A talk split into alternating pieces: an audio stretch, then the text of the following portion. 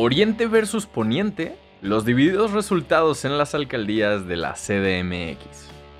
Se estima que Morena ganará 6 alcaldías y la alianza de PRI, PAN y PRD ganaría 8 alcaldías más. El PAN en solitario se llevaría otra victoria. Y Xochimilco está cardíaco. Sigue en el aire y todavía no se presenta a un ganador claro. De acuerdo con el Instituto Electoral de la Ciudad de México, la situación en Xochimilco está sorpresivamente apretada, al grado que el conteo rápido no pudo representar a ningún ganador virtual. Los ganadores oficiales los conoceremos hasta el cómputo distrital, el cual comenzó el 9 de junio y debería concluir a más tardar el 12. Disney ya tiene la segunda parte de Cruella en la mira. Cruella lleva prácticamente una semana de haberse estrenado y como era de esperarse está dando mucho de qué hablar. Desde el vestuario hasta la trama, este live action de Disney se ha posicionado como uno de los más destacados para la crítica especializada y en taquilla no le ha ido nada mal. La icónica villana de 101 Dálmatas es la protagonista de su propia película en este 2021 y Emma Stone fue la encargada de interpretarla en una historia de origen que ha caído bien entre la crítica y el público, esto a poco más de una semana de haber llegado a las salas de cine, así como en el Premier Access de Disney Plus. El anuncio de la secuela viene de un portavoz del estudio, quien dijo a The Hollywood Reporter que se espera que el director Craig Gillespie y el guionista Tony McNamara encabecen el proyecto una vez más en sus respectivas funciones. Hasta el momento, Cruella ha recaudado 48.5 millones de dólares en todo el mundo y la casa productora estima que el rendimiento en su plataforma de streaming también ha sido bastante bueno. Roger Waters anuncia nuevas fechas para México en 2022. Con un poco más de seguridad debido a la distribución de las vacunas, parece que el ex Pink Floyd tiene bien definida su visita a México, pues acaba de anunciar nuevas fechas para tocar en la capital azteca. Así lo anunció él mismo en sus redes sociales.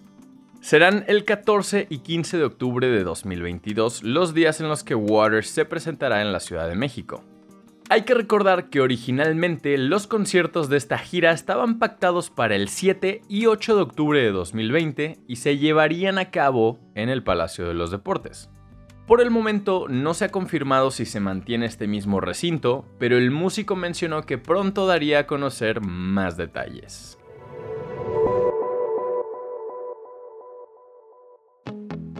Japón enviará a la Luna un robot desarrollado por JAXA y Sony.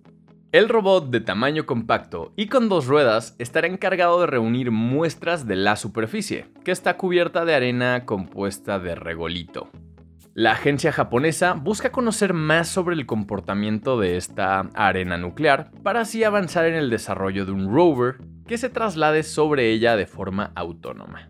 La misión está planeada como parte del programa comercial japonés llamado Hakuto R, se espera que sea en 2022 cuando el Lunar Lander de iSpace lleve al robot transformable a la Luna. Los MTV Video Music Awards regresarán en 2021 con público en vivo. Como recordarán, en 2020 sí se hizo esta enorme fiesta en donde el famoso canal de televisión premia a lo mejor de la música en todo el año. Aunque eso sí, no fue una gala como las anteriores, pues solamente estuvieron presentes algunos de los nominados y las presentaciones de los artistas se llevaron a cabo en distintos puntos de Nueva York para mantener la sana distancia.